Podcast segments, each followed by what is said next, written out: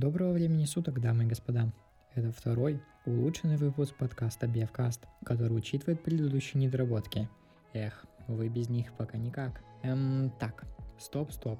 Что это за подкаст вообще такой? Кто его ведет и что тут происходит? Может спросить мой любознательный слушатель. Рассказываю. Меня зовут Никита, а здесь мы собираемся с какой-то периодичностью, чтобы обсудить актуальные новости интернета и технологий. Надеюсь, вам будет интересно. Устраивайтесь поудобнее. Мы начинаем. В этом выпуске подкаста мы с вами обсудим, как же сейчас обстоят дела на рынке ноутбуков и как на него повлиял вездесущий коронавирус. А он, спойлер, повлиял. Поговорим о новом iPhone, куда ж без него, в который раз обсудим консоли нового поколения, немного коснемся игр и кратко пробежимся по новостным заголовкам. Долго тянуть не будем, сразу перейдем к делу. И нет, об iPhone SE второго поколения поговорим чуть позже. Чтобы разогреться, начнем с такой новости. Исследовательская компания Canalys рапортует о том, что по всему миру спрос на компьютеры существенно вырос. Основная причина роста, как неудивительно, пандемия и карантин, которые вынуждают людей учиться и работать из дома. И вроде бы как все логично, но несмотря на рост продаж, поставки компьютеров от производителей сократились на 8%, и это крупнейшее падение аж 2016 года. В начале этого года производители ПК и ноутбуков столкнулись с перебоями в поставках комплектующих, опять же из-за пандемии, что и вызвало столь резкое падение. Такая ситуация, на мой взгляд, поможет распродать те запасы ПК и ноутбуков, которые скопились на складах и в магазинах, а это значит, что в ближайшее время нас ждет множество новых моделей ноутбуков. Для производителей, с одной стороны, временный повышенный спрос – это хорошо, но так как, увы, удовлетворить они его не смогут, скорее всего рынок и дальше будет постепенно сокращаться. Позицию лидера, несмотря на ситуацию, удерживает Lenovo. Качество среднебюджетных и бюджетных ноутбуков у них, конечно, так себе, и это мягко говоря, но сейчас на рынке ключевой фактор это именно цена, а с ценой у них все в полном порядке, что и подтверждает позиция в рейтинге. Я ноутбуки Lenovo недолюбливаю, в том числе из-за очень кривого софта, который тоже собрал немало хейта, когда Lenovo уличили в сборе пользовательских данных. Но все это дело вкуса, или даже не вкуса, а бюджета конкретного и отдельно взятого человека. Отмечу еще, что из пятерки крупнейших производителей выпал Asus, бренд, который, казалось, уже прочно закрепился на рынке и не поступится своими позициями. Такая вот неожиданность. Но еще большая неожиданность то, что освободившееся место занял Dell. Ух, вот это действительно новость. В потребительском сегменте Dell, конечно, представлен очень скудно, но плотная и продуктивная работа с корпоративным сегментом делает свое дело. Сама пятерка включает Lenovo, HP, которая тоже в первую очередь метит именно в корпоративный сегмент, Dell, Apple и Acer. Последний, кстати, я тоже недолюбливаю по тем же причинам, что и Lenovo. Так, с рынком ноутбуков пока закончим и плавно перейдем к другому рынку, рынку стриминговых сервисов. Издание Deadline, хоть я и слышу о таком впервые, сообщили о том, что Disney Plus набрал более 50 миллионов подписчиков, хотя с момента запуска не прошло и полгода. Естественно, резкий рост связан с пандемией ужасного коронавируса, а вернее, с режимом самоизоляции, в котором пребывает огромное количество людей. Что тут хочется сказать? До Netflix с его почти 170 миллионами человек пока еще далеко, но расслабляться не стоит, так как часть аудитории точно будет не готова платить за несколько сервисов и попытается выбрать тот, который представит большую базу фильмов и сериалов. Тем не менее, такой стремительный рост аудитории в довольно короткие сроки впечатляет. Но мне почему-то кажется, что у Disney Plus аудитория немного другая. Это дети и подростки, а также любители комикс. Поэтому, скорее всего, каждый из сервисов будет работать в своей нише и со своей аудиторией. А вот у кого дела обстоят не очень хорошо, так это у Apple с их TV+. И по скорости прироста пользовательской базы, и по количеству шоу на платформе Apple сильно проигрывает своим конкурентам и всеми силами пытается их догнать. Так, компании было принято волевое решение на время открыть доступ к некоторым своим фильмам и сериалам. Правда, самые топовые проекты в перечень не попали. Из тех, кто более-менее на слуху, я знаю только сериал «Маленькая Америка».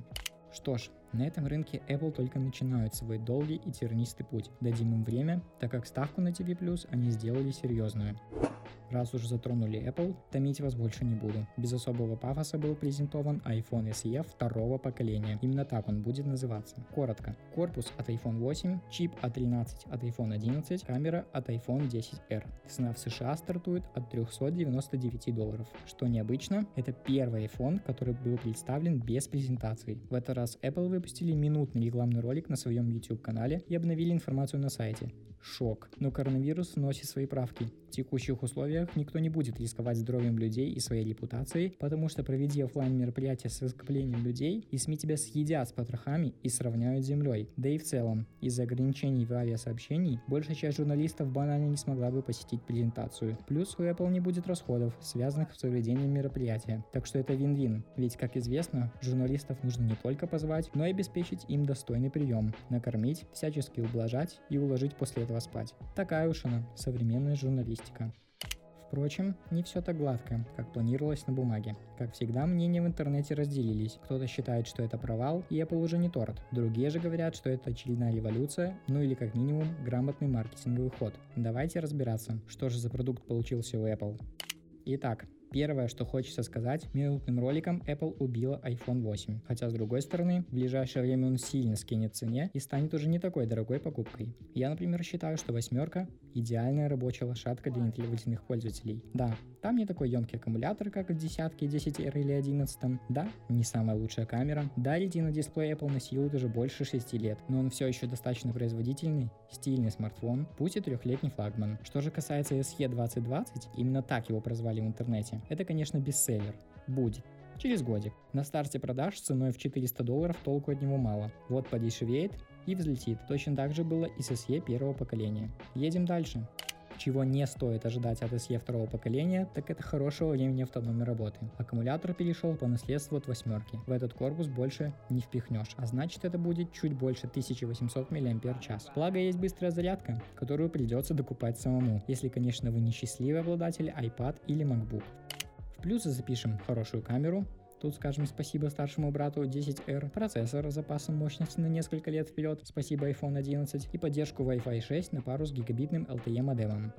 Цветов этот раз всего три. Черный, белый и насыщенный красный продукт Red. Занятно, что процент от продаж последнего будет направлен не в фонд борьбы с ВИЧ, как раньше, а на поддержку борьбы с пандемией коронавируса. Это, конечно, сейчас более актуально, но ВИЧ все еще никуда не пропал и точно так же актуален. Так что so-so. Подведем итог. Ничего необычного. Как всегда, хороший и качественный продукт от Apple, но с большими планами на перспективу. Дайте ему время раскрыться, и он будет бить рекорды по продажам, вопреки мнению и прогнозам критиков, точно так же, как это в свое время делал iPhone 10R. Средний ценовой сегмент сейчас как никогда актуален, тем более, пока экономики стран будут справляться с последствиями пандемии, что точно ударит по кошельку обычных граждан. Фух, с SE закончили. Кто еще взрывал медиапространство?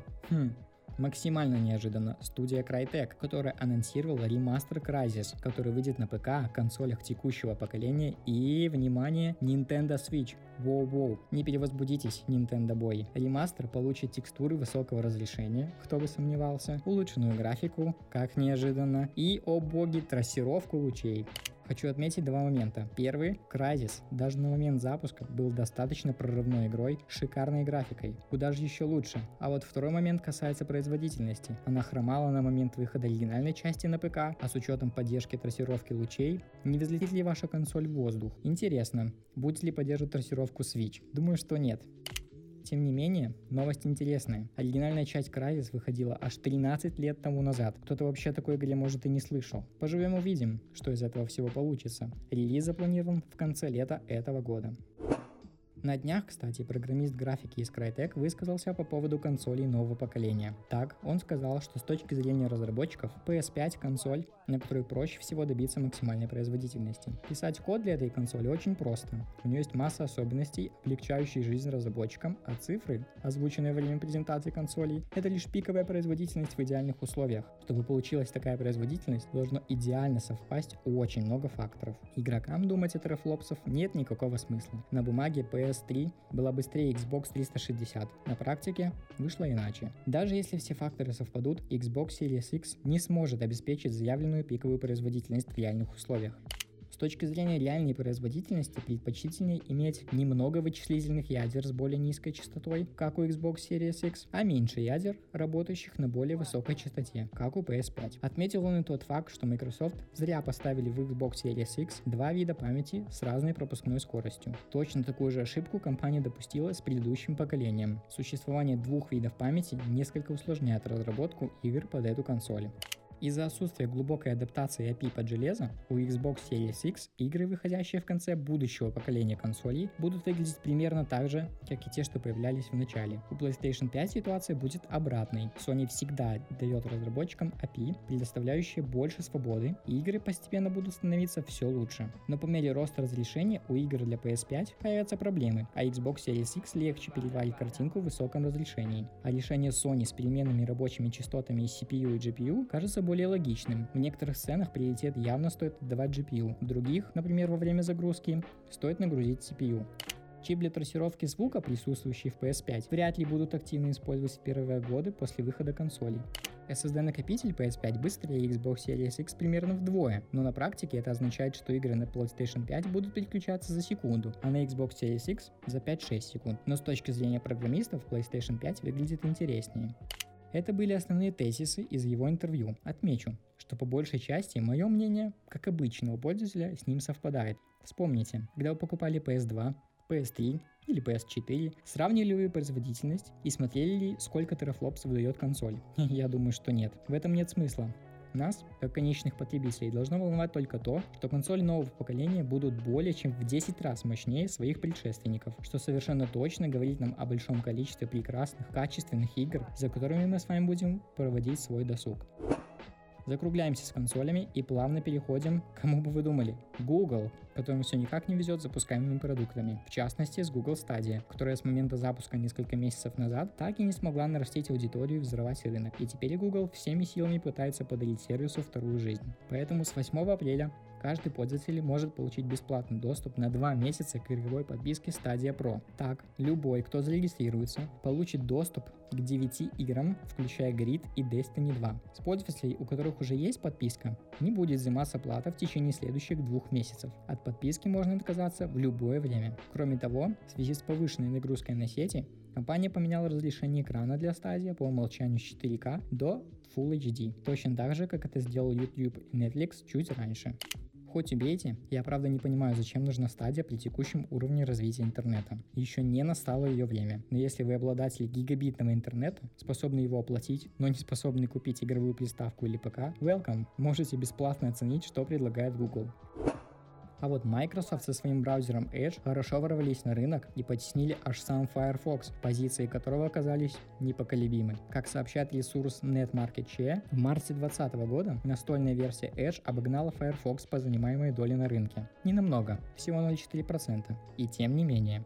В ноябре 2019 года Edge уступал не только Firefox, но и Internet Explorer, однако за несколько месяцев успел резко увеличить число пользователей. Скорее всего, это связано с переходом Edge на Chromium, что обеспечило поддержку большого количества расширений из магазина Chrome и повысило совместимость с сайтами. Сам же Google Chrome продолжает удерживать лидерство, занимая 68,5% рынка браузеров. Тотальное доминирование. Хм, где-то в углу грустит Google Stadia. Добивочкой расскажу вам про PlayStation Store и то, что там началась бесплатная раздача сборника Uncharted The Nathan Drake Collection и Journey, бывшего эксклюзива для PlayStation 4. Так, Sony старается поддержать нас, игроков, сидящих в карантине. Обе игры бесплатно раздаются до 5 мая включительно. Journey и Uncharted могут получить все владельцы PlayStation 4. Подписка PlayStation Plus для этого не нужна. По сути, игроки получают сразу 4 игры. Сборник Uncharted The Nathan Drake Collection включает в себя три первых части серии. А если у вас есть подписка PlayStation Plus, до начала мая можете бесплатно получить даже Uncharted 4. Так что не теряйте момент. Фух, и на этой бодрящей умы геймеров новости я буду заканчивать. Большущее вам спасибо, если дослушали до этого момента. Будем стараться и дальше повышать планку качества будущих выпусков. Не болейте, всем спасибо, всем пока.